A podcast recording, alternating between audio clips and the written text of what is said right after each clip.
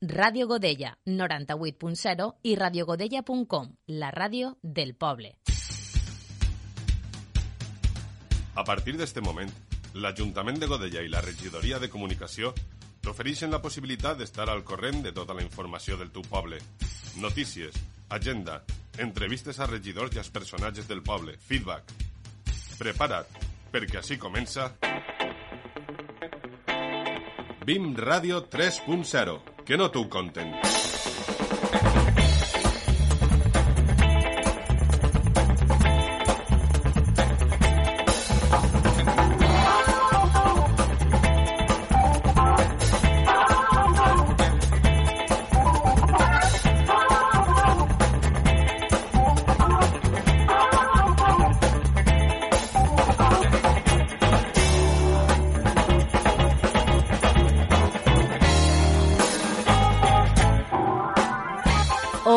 Benvinguts, benvingudes a la ràdio de Godella. Ja estem així de nou, ens ha costat un poquet, però hem tornat. Ja estem així i estic, com sempre, molt ben acompanyada. Tinc a Jordi a l'altra banda. Hola, Jordi, què tal?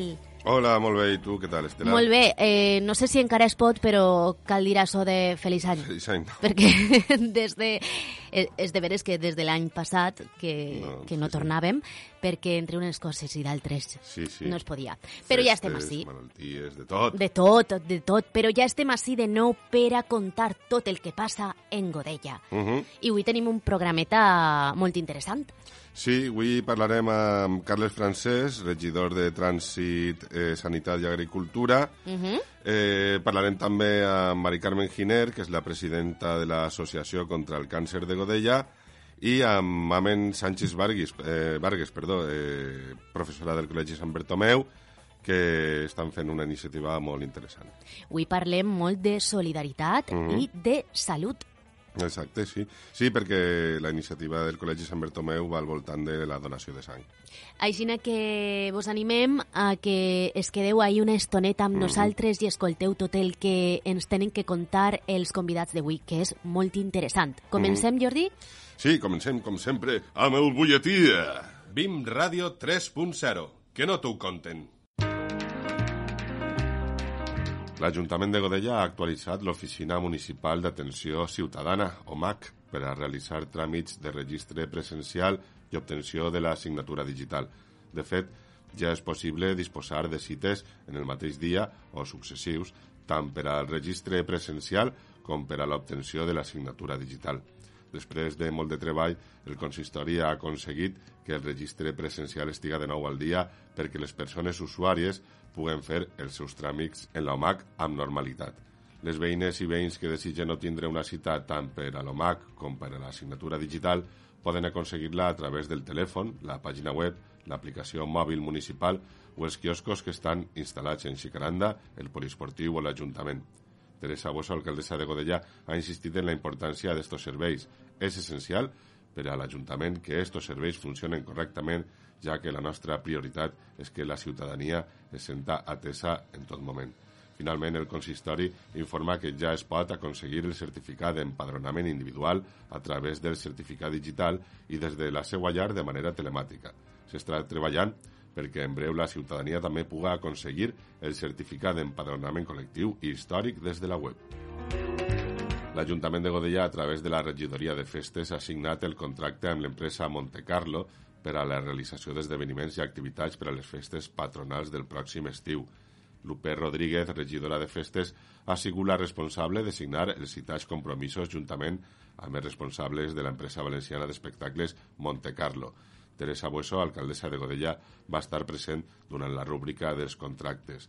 Des de la regidoria de festes es pretén donar un nou impuls a les festes patronals de 2022. Portem dos anys molt durs amb la pandèmia i esperem que en les festes puguem gaudir de multitud d'esdeveniments, concerts i espectacles pensats per a tots els públics de Godella, ha explicat la regidora.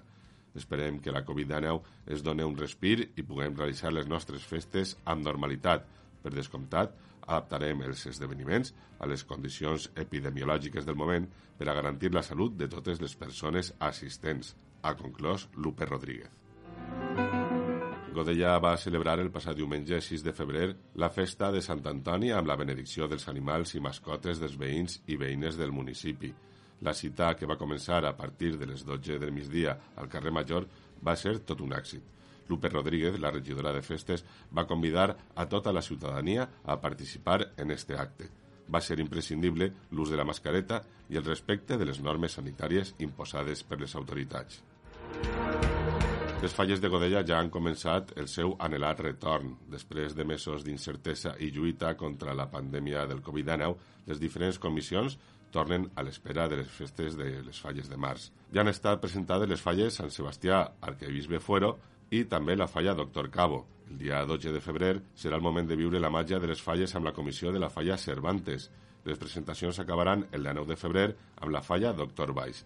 Finalment, el 26 de febrer, el Teatre Capitolio de Godella albergarà l'acte institucional de l'exaltació de les falleres majors de Godella amb la presència de totes les representants de les comissions del municipi que estaran a les portes de començar els seus dies grans el mes de març.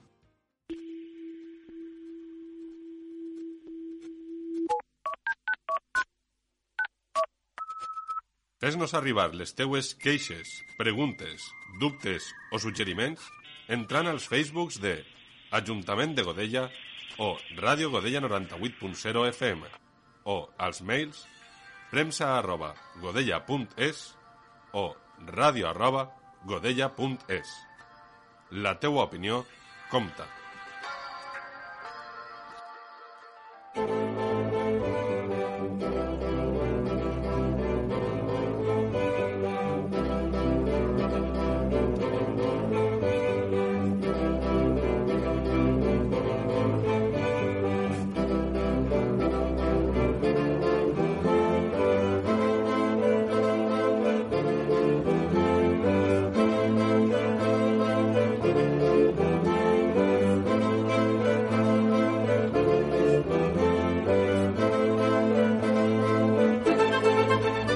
I com sempre diguem, eh, Godella no para, no para i sempre estan passant coses. Per exemple, les últimes setmanes hem vist importants novetats als carrers de Godella amb la reserva de places de pàrquing per a les persones que van a comprar a la farmàcia. Anem a parlar d'això i d'altres temes amb Carles Francesc, regidor de Trànsit, Agricultura i Sanitat. Hola, Carles, bon dia. Hola, bon dia. Què tal, com estàs? Mira, sí, en este momento en el carrer que le va de camí a l'Ajuntament, la, dime. Perfecte. Conta'ns un poquet eh, com ha sorgit aquesta iniciativa d'aquestes de, places de pàrquing per a la farmàcia.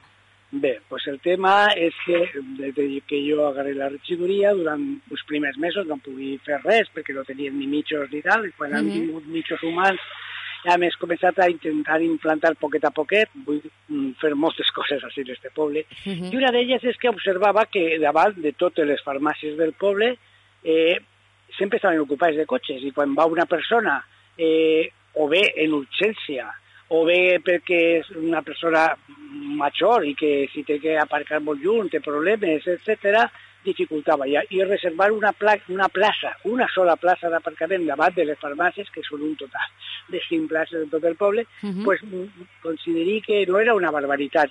Comentien els farmacèutics, em sembla estupendament la idea i això és el que han fet. Reservar una plaça perquè quan les farmàcies estiguin obertes la gent puga fàcilment accedir a un puesto que al fin i al cap és un servei uh -huh. dins de la sanitat, un servei més i que utilitza tot el món és que caminen i és que quasi no poden caminar també.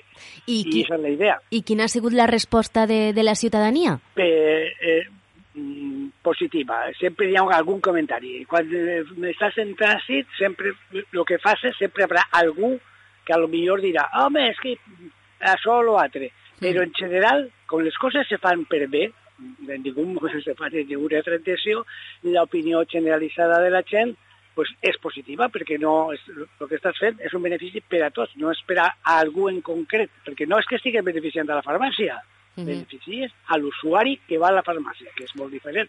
Compresa, no reservem uh -huh. una plaça per a les farmàcies, sinó per a la gent que va a la farmàcia. De fet, Carles, el Col·legi de Licenciats de Farmacèutics ha felicitat sí. a l'Ajuntament per aquesta mesura, veritat? Sí, sí, sí, ens vam felicitar, ens vam que era un detall, eh, en ningú moment fem les coses perquè diguem buscar la felicitació, però també t'agrada, no?, que mm -hmm. te diguen. És com quan eh, fas algo, eh, mira, eh, per exemple, un detall, hem fet la pujada d'ermita, qualsevol que passe per així, sabrà que els cotxes s'apujaven a una velocitat tremenda. Era cre creuar un pas de zebra era un perill. Uh -huh. Varen ficar bandes de reducció.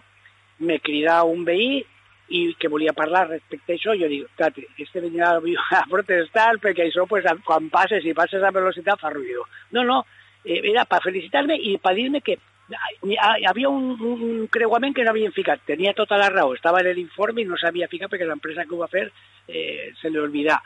Però vull dir-te que quan fas les coses, pues, uh -huh. això, no les fas. Jo no tinc ni, ni vull perjudicar a ningú, però eh, per mi, en un poble, el primer és el veí, i és el veí que va caminant, perquè el que va en el cotxe en el moment no té problemes, però el que va caminant n'hi ha que proporcionar-li la possibilitat de que de que vaig en tranquil·litat als puestos. I, i això, i aquesta és una avinguda molt important, crec que per tots els de Godella, i pues, calia fer algo per a que el trànsit siga pues, en, mm, però és que vaig en cuidado. Uh -huh.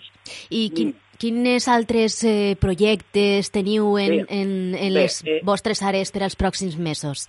Sí, eh, mira, eh, en este moment eh, estem fent molta feina perquè no sabia fer res i clar, quan no sabia fer res, el que se passa ara se veu com a molta feina. Uh -huh estan repintant moltes previsions d'aparcament, eh, controlant moltes, aquests temes, que són el que podem fer en aquest moment, perquè, per exemple, els passos de cebre, que jo vull, eh, abans de que acabi l'any, eh, haver-los repintat tot el, el poble, més alguno més, però com fa falta una màquina especial, perquè legalment no se pot fer a brocha, digo d'alguna manera, no? Uh -huh. No pot qüestió d'agarrar un rodillo i pintar de blanc, això està, és il·legal, hi ha que pintar en unes màquines que eh, pues fiquen una quantitat de, de pintura concreta, que té que ser una pintura concreta que és antideslizant, etc. Total, que tens que fer tot d'una màquina. I això pues, o contractes una empresa o el que estem intentant en l'Ajuntament, que també m'ha fet també, eh, llogar una, una màquina d'aquest tipus i a la gent que ara tenim treballant, que entrarem dos treballadors nous per aquests temes que n'hi han d'empleo ara per el Covid,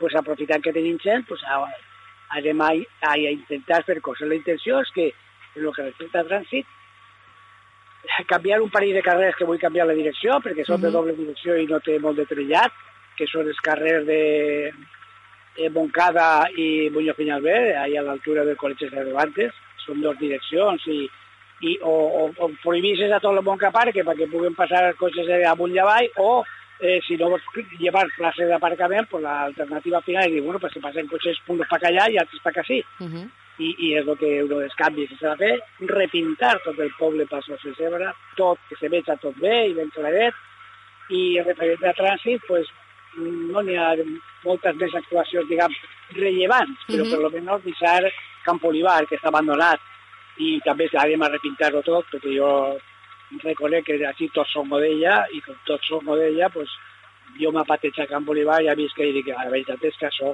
els veïns estos encara protesten poc, perquè està abandonadíssim i volem arreglar-ho tot. Uh. -huh. Intencions n'hi ha, i moltes coses se faran, sí, no preocupeu que se faran coses. Sí, Godella també és un referent, sempre ho diguem, en l'agricultura i sí. sobretot gràcies als, als projectes que s'estan fent eh, a l'Horta. Sen, sense el suport de la ciutadania per cuidar mm, d'això tan preciat de l'Horta de Godella? Sí, mira, eh, l'Horta, nosaltres eh, fins ara estàvem fent el que podíem, diguem, potenciar el mercat en directe perquè els agricultors d'ací puguen vendre directament. Eh, hem intentat, ja hem crec que quasi ja aconseguit que l'ermita de Godella, on se reunís el dissabte de venda directa, siga un lloc, a més, festiu, eh, portem actuacions, la gent va, acudís prou, prou de gent, i ho passa bé, i passen allà un bon rato, i de pas pues, van i compren, uh -huh. i, i després, referent a l'horta, perdó, reconec que en alguns punts no està molt neta, que diguem, perquè el botelló dicho, si uh -huh. la conscienciació a vegades de la joventut no és la que caldria. perdó. Però estem, anem a organitzar una jornada, en principi una, després si fa falta més farem més, uh -huh. de consciència... se m'ha atragantat. No passa res. De conscienciació ciutadana per a que eh, anar en plan festiu a l'horta a getejar. Uh -huh. Que vaig a la gent i un dia, un dissabte, i replegar, pues, en veure, estudiar els punts més convenients fer campanya perquè la gent s'apunte i vaja, quan més gent millor, millor Uh -huh. fer un poc de festa i, i fer això, una jornada que se pot dir volem una hortaneta o una cosa així, eh, en general està prou bé, però n'hi ha uns quants punts on se junta més per la gent jove, divendres per la nit i tal, i que se queden fets una, una porqueria. Uh -huh. Però, bueno, intentarem, intentarem netejar-la i també fer alguna cosa perquè la gent adquirisca consciència de que l'horta és te amo, però no deixa de ser una, un valor de tots, Mhm. i que a tots ens dona molt de gust i molt d'orgull, i l'horta que tenim, pues, anem a intentar cuidar-la entre tots. Eh, com a responsable de l'àrea de sanitat també, Carles, eh, quin missatge vols eh, traslladar a la població respecte a la pandèmia que ja eh, duguem tant de temps eh, Sí, sí. vivint? No, mira, jo crec, en general, que la gent, eh, en este poble, que és el que jo pateixo tots els dies, se comporta. Lo que passa és que la pandèmia, la pandèmia, la capacitat de contagi, ves avui dia el virus este nou, l'Omicron, és, és tremenda. Ara tot el món coneguem ja algú molt prop que ha passat eh, el Covid. Antes no coneixies a ninguno. I ara lo normal és que anem a l'Ajuntament i diu, "Ai, no està fulano, no, és que està en casa el Covid. No està tal, o sea, és algo ja que quasi desgraciadament s'hem acostumbrat, no? O sea, que, que ho trobem Mhm. normal. Eh, jo crec que se n'acabarà desapareguent. Ja estem començant a tornar a la nostra vida normal, quasi, quasi podríem dir, i, i res més, les coses estan bé, Godella no se poden queixar, tenim un, un centre de salut, tots volguérem pues, que l'atenció fos més directa, més tal, eh, tornarà, perquè jo estic jubilat, o soc sanitari, he treballat molts anys en l'atenció primària i clar, tornarà perquè és precís. Uh -huh. No es pot concebir l'atenció primària sense una atenció directa. O sigui, el, el metge capçalera és el primer que patís el tindre que eh, assistir a un malalt per telèfon, perquè ell sap de sobre que, que, que això és molt, molt fastidiós, no? És molt difícil diagnosticar i valorar quan estàs això, parlant per telèfon i demanant-li, preguntant-li que, eh, Uh -huh. què símptomes o s'ha de tindre, no? Però bé, tornarem, a això tornarem a la vida normal i, i jo crec que no anem a tardar molt. I cal recalcar també la importància de la vacunació de la tercera dosi en les pròximes dates en el centre de Sí, salut. Sí, així, Mhm. així en Godella és, ha anat molt bé. Jo ja fa molt de temps que m'he ficat la tercera dosi. O sigui, que Mhm. l'han tingut jo, igual que tot el món que jo conec i Mhm. parte, ningú ha tingut ningú problema. Han tocat, han dit, mira què tal, en seguida, el demà, els dos dies. No, no, a mi no m'arriba ninguna queixa de gent que conega que me diga és es que és un desastre, he anat i no m'ha pogut- no m'han volgut vacunar i m'han dit, o m'han dit que de 15 dies. No, no, d'això res. Uh -huh. Això res. Això ha funcionat perfectament i, i està funcionant. Carles, eh, moltíssimes gràcies per dedicar-nos esta estoneta i per ficar-nos eh, eh, al dia en, en lo que és les teues àrees de trànsit, agricultura i sanitat. Moltíssimes gràcies, Molt Carles. Bé, a tu, a tu, adéu. Adeu. Bé, parlàvem amb Carles Frances, regidor de l'Ajuntament, de les àrees de trànsit, agricultura i sanitat, que ens ha eh, contat totes les novetats i tot en el que estan treballant. I vosaltres no se n'aneu, que nosaltres continuem.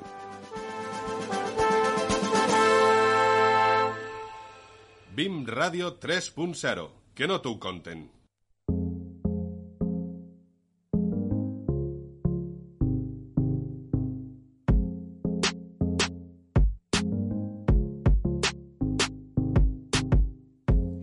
I continuem parlant de temes importants. Un d'ells eh, és la salut. La salut està molt present i és molt important en les nostres vides. Eh, sabeu també que el divendres passat es va celebrar el Dia Mundial contra el Càncer i eh, per, a, per això, per parlar d'aquest tema, tenim a Mari Carmen Giner. Ella és presidenta de l'Associació de la Lluit- Lluita contra el Càncer de Godella. Eh, hola, Mari Carmen. Buenos días. Hola, què tal? Eh, Hola. Parlàvem un poquet del divendres passat. Conta'ns un poquet, creus que la societat està conscienciada respecte al càncer, respecte a aquesta enfermetat? Eh, yo creo que sí.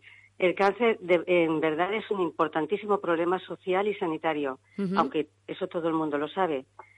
Le- a veces afecta a todos los grupos sociales, pero no todo el mundo está igual. Ujú. Y gracias a Dios en nuestro país tenemos la suerte de tener una muy buena sanidad y muy buenos profesionales. Ujú. Des de l'Associació Local de la Lluita contra el Càncer esteu treballant també en molts vessants per ajudar a les persones que el necessiten. Ex Explica'ns eh, la iniciativa que esteu duent a terme eh, juntament amb l'àrea de consum eh, durant estos dies. Eh, nosotros aquí en Godella, eh, por la pandemia, paramos todo un, un, año y medio, no pudimos hacer nada. Ajá. Pero en concreto, en Godella, Primero, lo componemos una junta de 23 miembros que gracias a este equipo humano se puede, podemos colaborar con todo lo que estamos haciendo para recaudar fondos, que es nuestra misión, como todas juntas. En principio, nosotros siempre hacemos una cuestación, eh, para la fresca, concierto y loterías. Ajá. Y entre actividades que nos van saliendo, como ha sido esta, la de Consum, que empezó el día 4, el Día Mundial del Cáncer, de, el Día Mundial del Cáncer Uh -huh. y que estará hasta el 11 de febrero en, en Consum, como he dicho. Estas, esta, este comercio colabora con la Asociación Española contra el Cáncer en la compra de su vida, Uh -huh. para que los clientes colaboren con aportaciones voluntarias.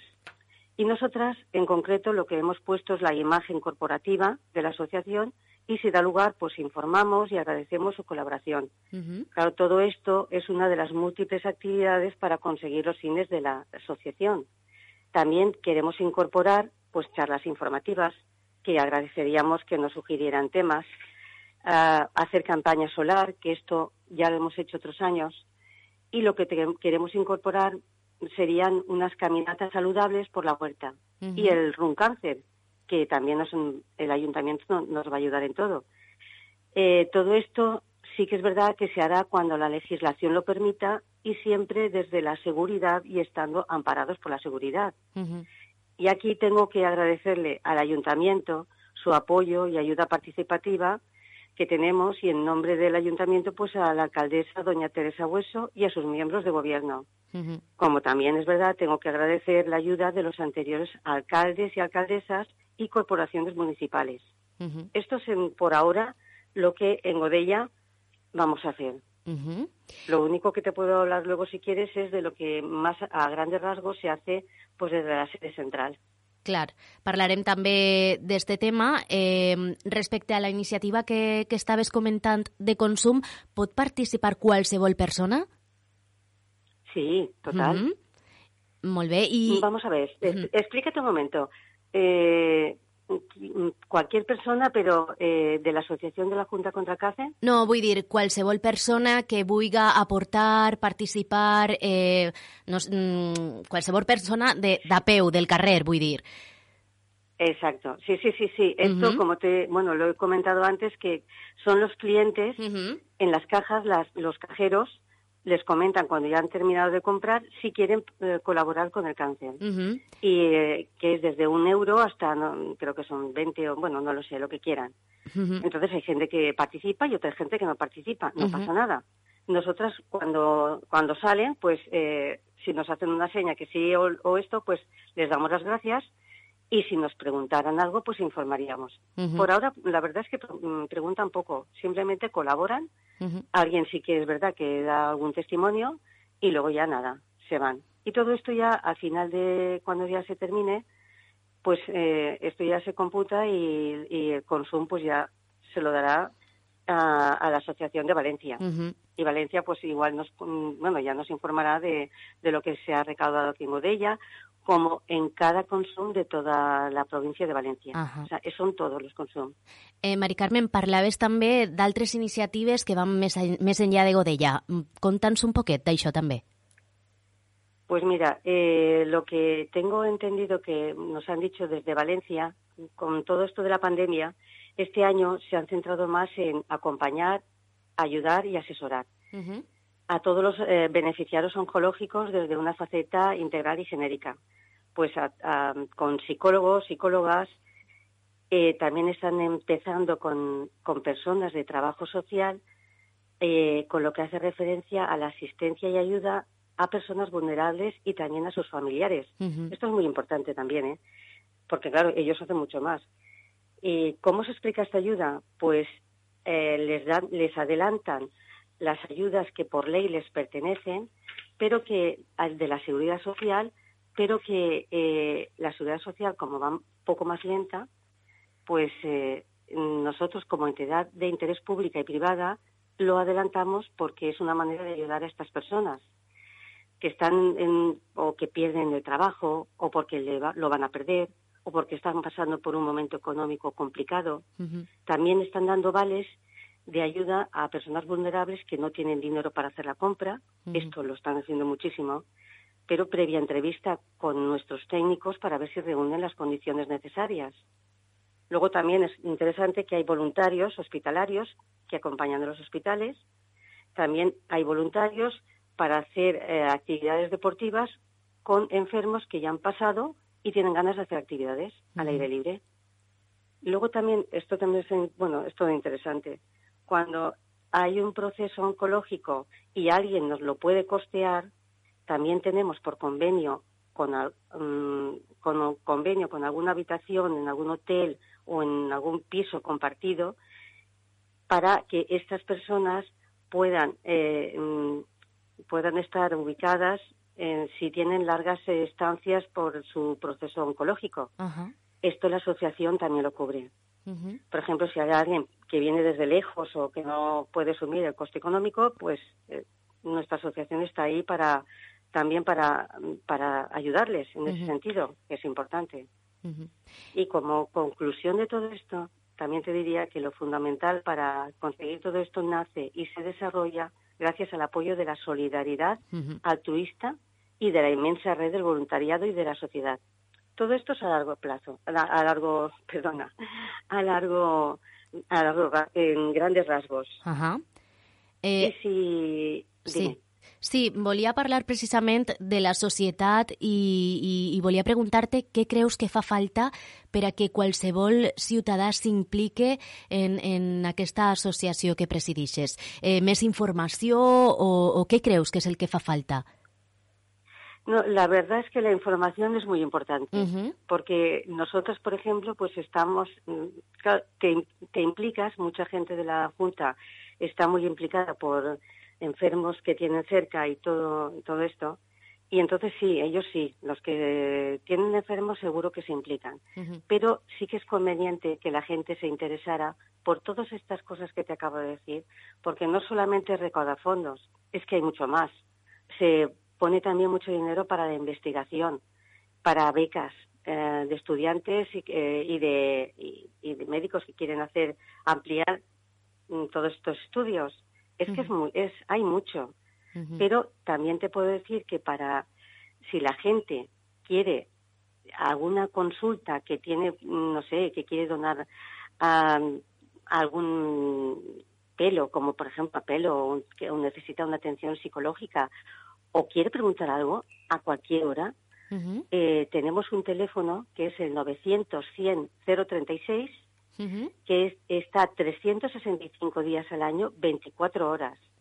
Esto es genial porque si alguien está enfermo por la noche y necesita alguna ayuda, lo que sea, llama a ese teléfono, que es el portal de Infocáncer, que está en Madrid, y allí le atienden y derivan todas las consultas que se hagan y que son perfectamente atendidas.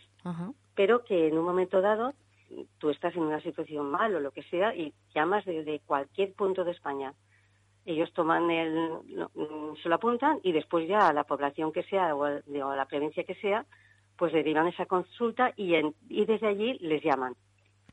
Perfecto. O sea que mejor atendidos ya no se puede estar. Pero sí que es verdad que, que si quiere alguien implicarse, la verdad es que mucha gente se implica ya porque la palabra del cáncer ya te llama es un respeto. Una cosa es que lo oigas y otra cosa es que te pase. Sí. Cambias por completo. Pero que hay mucha información que pueden mm, acudir a estos números y, e, e, interesarse, ver si necesitan algo o, cualquier cosa de todo lo que te he dicho.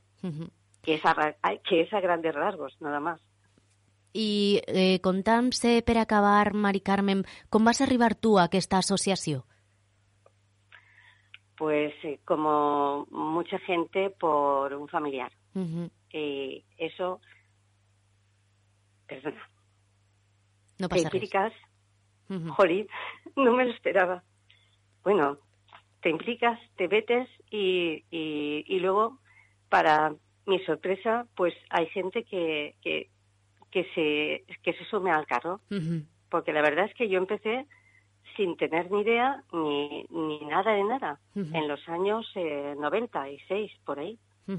Pero eh, hicimos un grupito y lo intenté dárselo a la alcaldesa que estaba en ese momento y me dijo que, que no, que no. Y bueno, tiramos para adelante y salió. Luego tuve una temporada que lo dejé por problemas de, de familiares.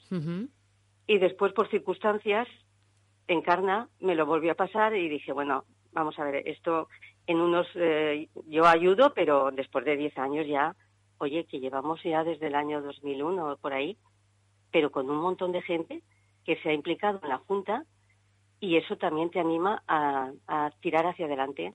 Hmm. También te tengo que decir que esto empezó hace ya desde los años 60, ¿eh? Hmm. desde los años 60, y, y lo que pasa es que en ese momento lo llevaba la mujer del alcalde. Hasta que eh, no había junta en ese momento, hasta que empezamos nosotros y tuvimos que hacer junta porque no pertenecíamos al ayuntamiento. Mm. Eh, Mari... A grans rasgos, també. Sí, eh, Mari Carmen, moltíssimes gràcies per contar-nos i donar-nos informació tan important com és la lluita contra mm. el càncer. Recordar que qualsevol persona pot ajudar perquè són moltíssimes les que eh, passen o, o, o tenen alguna persona que ha passat per aquesta enfermetat i recordar sí. de nou que tenen un telèfon en el que si necessiten ajuda, informació, podem eh, telefonar en qualsevol moment, que és, si ho he anotat Exacte. bé, el 900 100 036.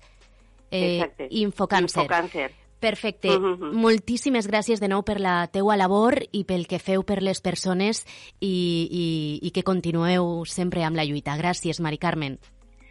Muchas gracias a vosotros por la informa por darnos más eh, cobertura para mm. que la gente se entere de todo esto. Clar. Moltíssimes gràcies. Gràcies a tu, moltes gràcies.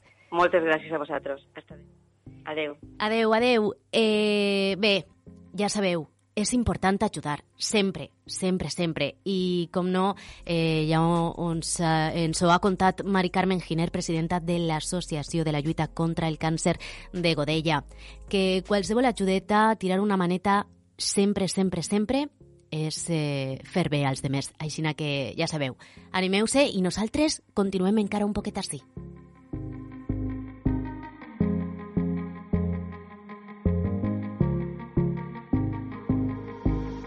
BIM Ràdio 3.0. Que no t'ho conten.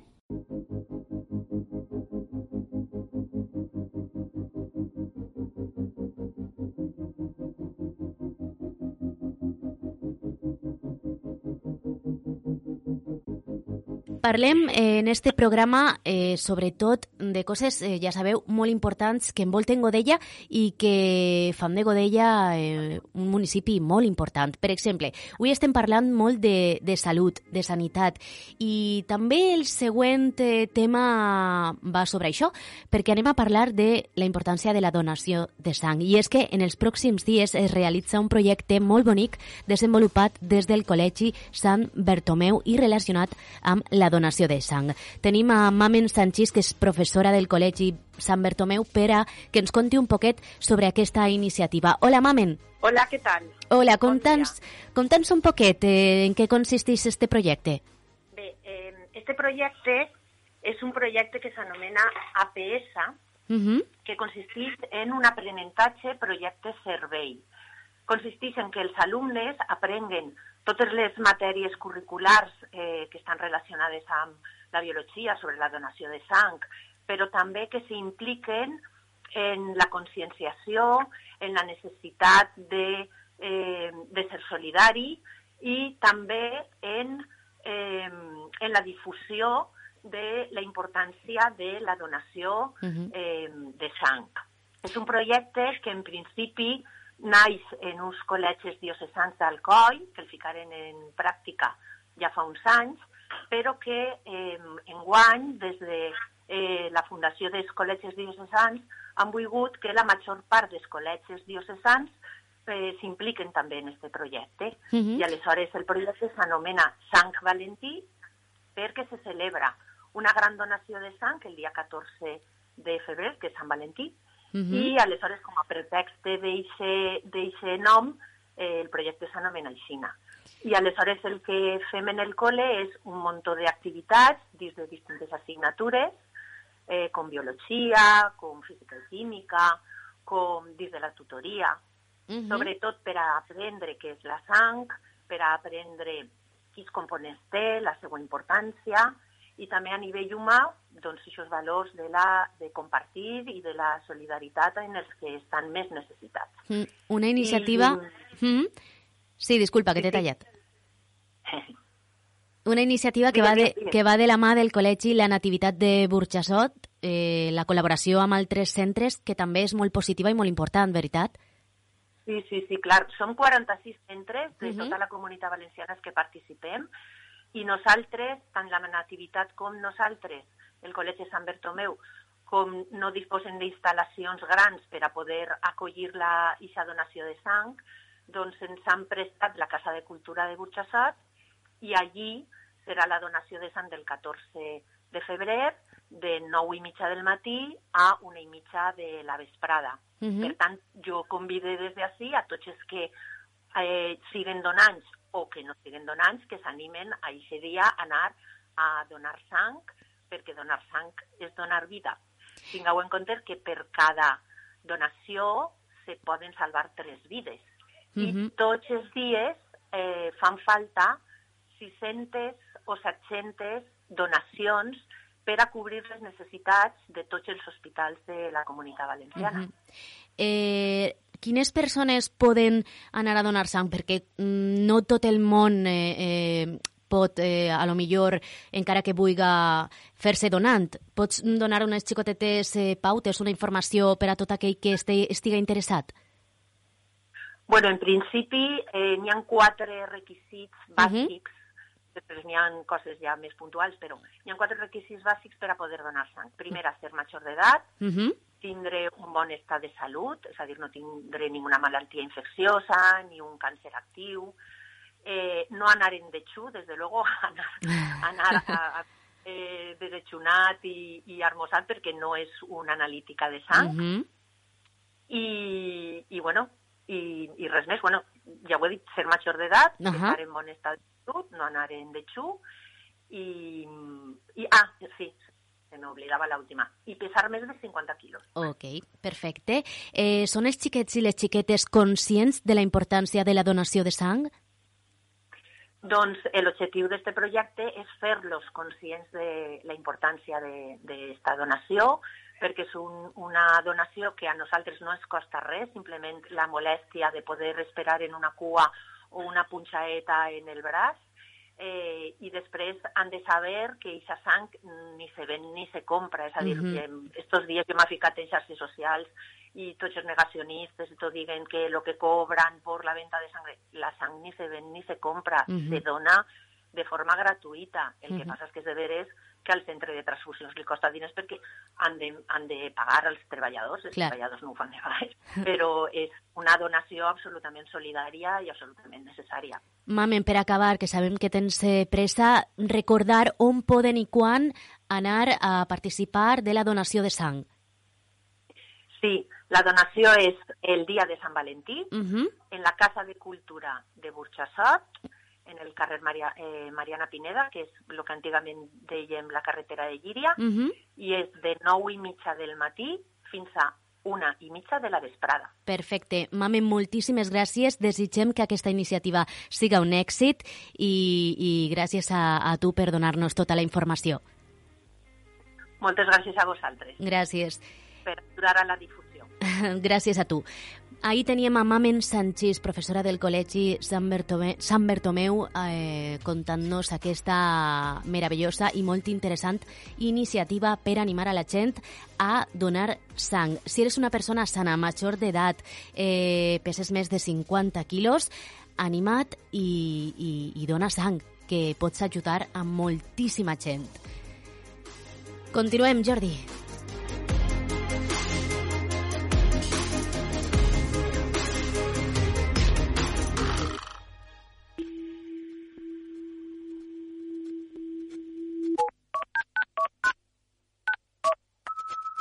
Fes-nos arribar les teues queixes, preguntes, dubtes o suggeriments entrant als Facebooks de Ajuntament de Godella o Ràdio Godella 98.0 FM o als mails premsa arroba godella.es o ràdio arroba godella.es. La teua opinió compta.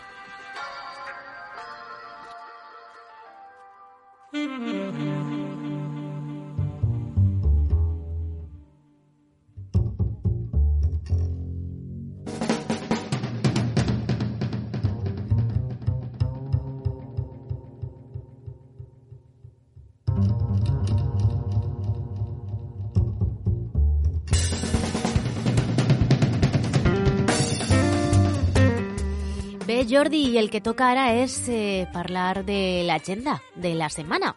Així és, arriba la fi del nostre programa i arriba el moment de, de parlar de l'agenda, la nostra agenda que fem de dijous a dijous sempre perquè uh -huh. el programa s'estrena és dijous, encara que vostès puguen escoltar-lo quan es vinga de gust.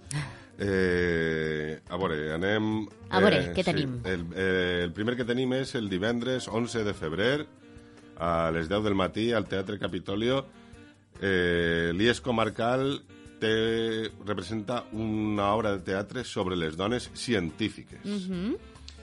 Eh, continuem el dissabte 12 de febrer a les 12 del migdia a la plaça de l'Ermita, al mercat de venda directa, tenim un taller de, cu de cuina de l'horta. Verdures de la primavera per a mantenir la salut. Oh. Estupendo.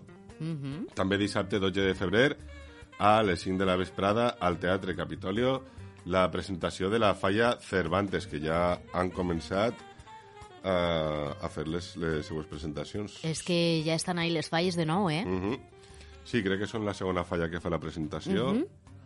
Sí, la primera... Sí, són la segona, segur. Uh -huh. eh, bé, continuem amb més coses. Passem ja a la setmana que ve. El dimarts 15 de febrer, a les 5 de la vesprada, al Casal de la Infància i la Joventut, a l'antic escorxador, Ludo Espai, activitat gratuïta per a xiquets i xiquetes de 2 a 7 anys, amb places limitades i entrades disponibles a taquillagodella.es. Uh -huh. I bé, avancem que el dijous 17 de febrer i el eh, divendres 18 de febrer i dissabte eh, també de 9 de febrer eh, visita l'Ecoparc Mòbil el nostre poble. Estarà el dijous 17 de febrer a les 10 del matí i a les 4 de la vesprada al carrer Ramon i Cajal, número 83, eh, en front del poliesportiu. I, i el divendres 18 de febrer igual, a les 10 i a les 4 i el dissabte a les 10 del matí. Perfecte. I, bueno, el, dissabte, el dijous 17 de febrer també tenim eh, l'Udospai, com tots els dimarts i tots els dijous, a les 5 de la, de la vesprada, al Casal de l'Infància i Joventut, eh, places limitades, xiquets i xiquetes de 2 a 7 anys. Meravellós. I recordar que fins el dia 18 de febrer així al Centre Cultural Xicaranda tenen eh, disponible per a gaudir l'exposició de l'Escola de Pintura de la EPA, eh, amb el títol Monocromàtic. Perfecte, i són les activitats que té l'agenda de Godella i nosaltres eh, toca ja que diguem adeu. Sí, ens despedim fins eh, la setmana que ve. Sí, Si va tot bé. Si va tot bé, que esperem que sí. Sí. I res, per a ser el primer programa de 2022, no ha estat malament, ha No. quedat bonic, Sí, ha quedat solidari a tope.